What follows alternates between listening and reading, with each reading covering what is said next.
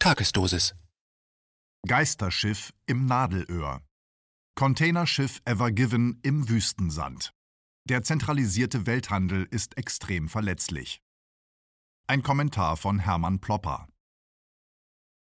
Endlich gab es mal wieder ein ganz anschauliches Ereignis im Nachrichtendschungel zu bestaunen. Anstelle der garstigen Coronaviren, die man nicht einmal sehen kann, nun also ein spektakulärer Unfall, den man sogar aus dem Weltall orten konnte. Ein Containerfrachtschiff von gigantischen Ausmaßen hatte sich in den gefluteten Wüstensand des Suezkanals gefressen. Es kommt gar nicht so selten vor, dass im Suezkanal Schiffe auf Grund gehen. 2018 brachte zudem ein Motorschaden ein Containerschiff ganz plötzlich zum Stehen. Vier nachfolgende Schiffe sind damals aufeinandergekracht. Aber diesmal stellte sich das Containerschiff Ever Given einfach quer. Nichts ging mehr.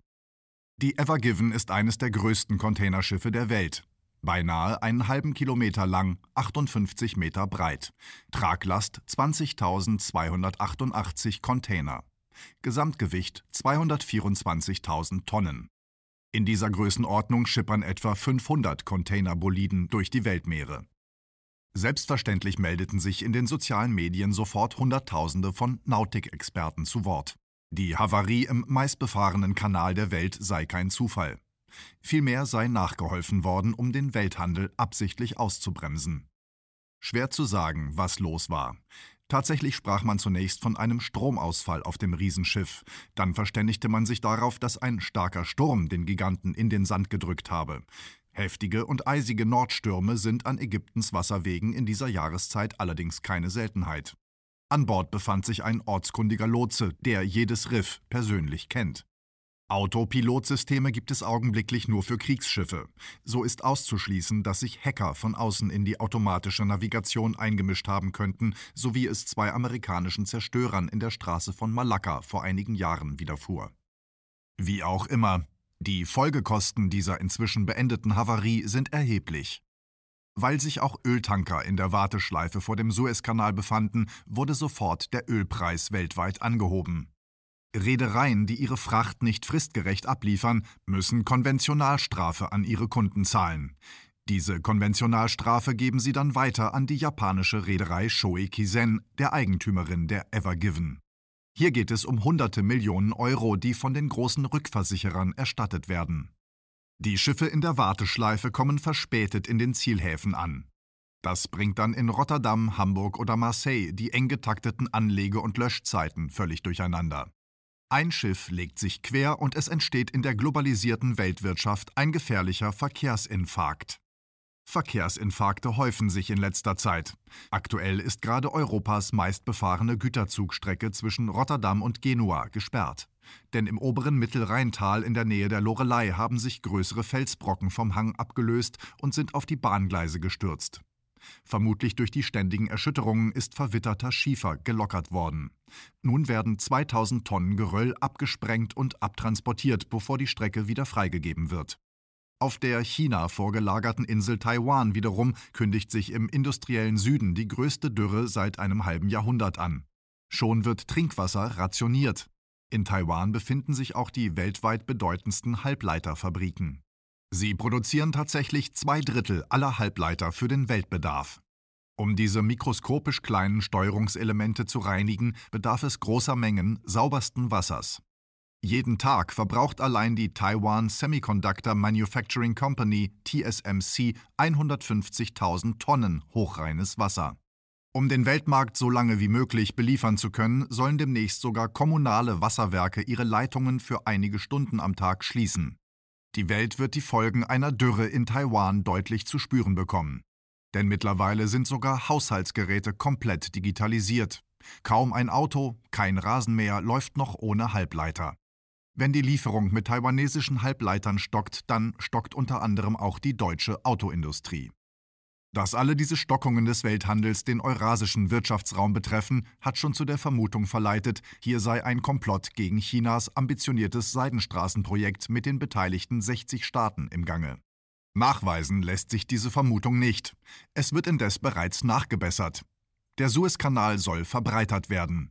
Bislang durchfahren pro Tag 50 Schiffe den Kanal. So sind im Jahr 2020 etwa 18.250 Schiffe hier unterwegs gewesen. Nach dem Ende des Ausbaus sollen dann sogar 100 Schiffe pro Tag abgewickelt werden. Die Verdopplung der Kapazitäten wird indes am Grundübel nichts ändern. Und das heißt Globalisierung.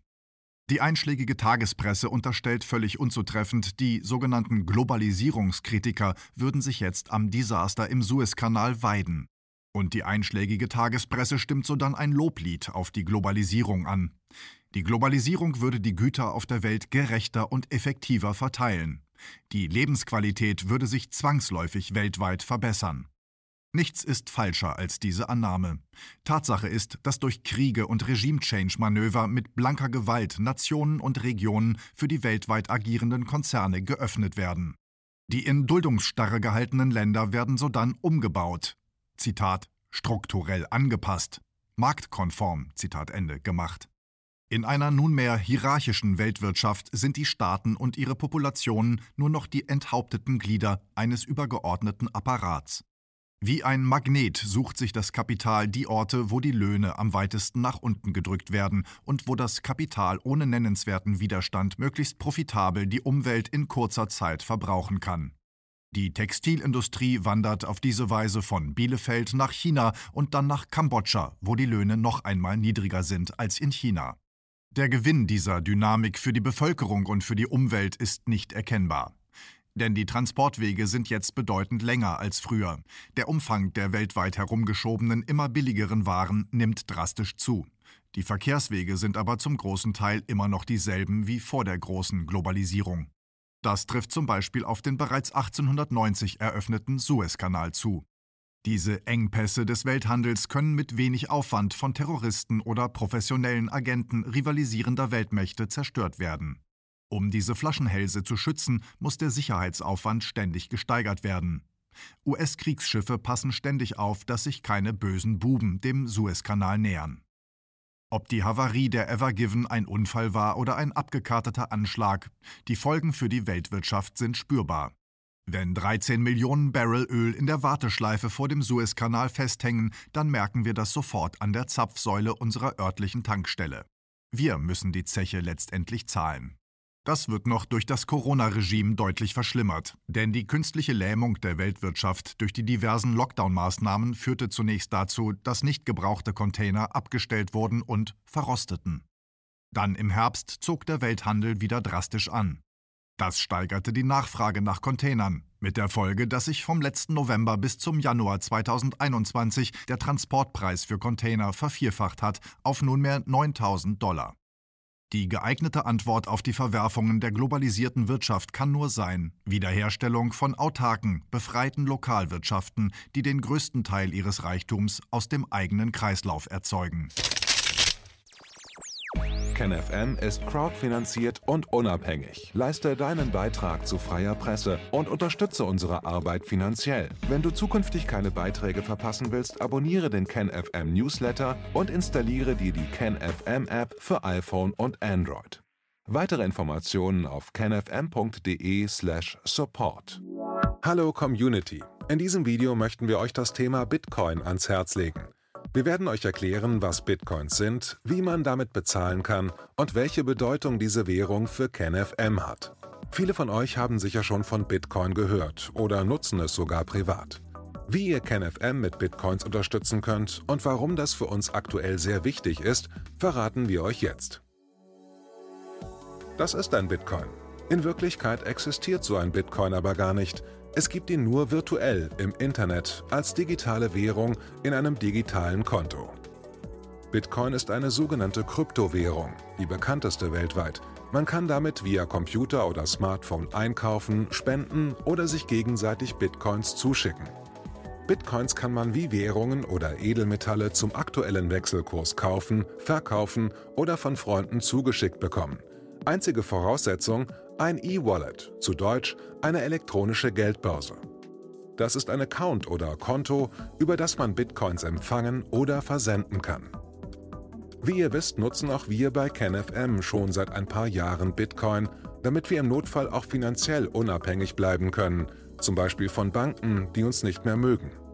Da viele Banken mit unserer Berichterstattung nicht einverstanden sind und nicht im Zusammenhang mit KenFM genannt werden möchten, kam es in den letzten Monaten so weit, dass uns gar keine Bank mehr mag. Weshalb wir leider damit rechnen müssen, vom kompletten IBAN-Zahlungsverkehr ausgeschlossen zu werden. Deshalb der Appell an euch, beschäftigt euch jetzt schon mit der Funktionsweise von Bitcoin, damit ihr uns auch im Notfall trotzdem weiter unterstützen könnt. Alles, was ihr dafür tun müsst, ist, eure bisherige Unterstützung in Euro einfach in Bitcoin an uns zu senden. Dazu legt ihr einfach eine kostenlose E-Wallet an, wandelt einen Betrag eurer Wahl in Bitcoin um und sendet uns diesen an unseren Bitcoin-Account. Den Link findet ihr unter jedem unserer Beiträge sowie unter diesem Video. Alternativ dazu könnt ihr aber auch diesen QR-Code mit eurem Smartphone scannen. Übrigens, eine detaillierte Schritt-für-Schritt-Anleitung haben wir zum Nachlesen für euch schon einmal vorbereitet. Ihr findet sie auf canfm.de/bitcoin. Ob Bitcoin oder Kryptowährungen wirklich die Zukunft des Geldes sind, wissen wir nicht. Aber vielleicht ist das bald unsere einzige Option, so unabhängig wie möglich und vor allem ohne Bankkonto für euch in Zukunft weiterhin freien und unabhängigen Journalismus machen zu können. Wir hoffen sehr auf eure Unterstützung und sagen jetzt schon tausendmal Danke. Euer Team von KenFM.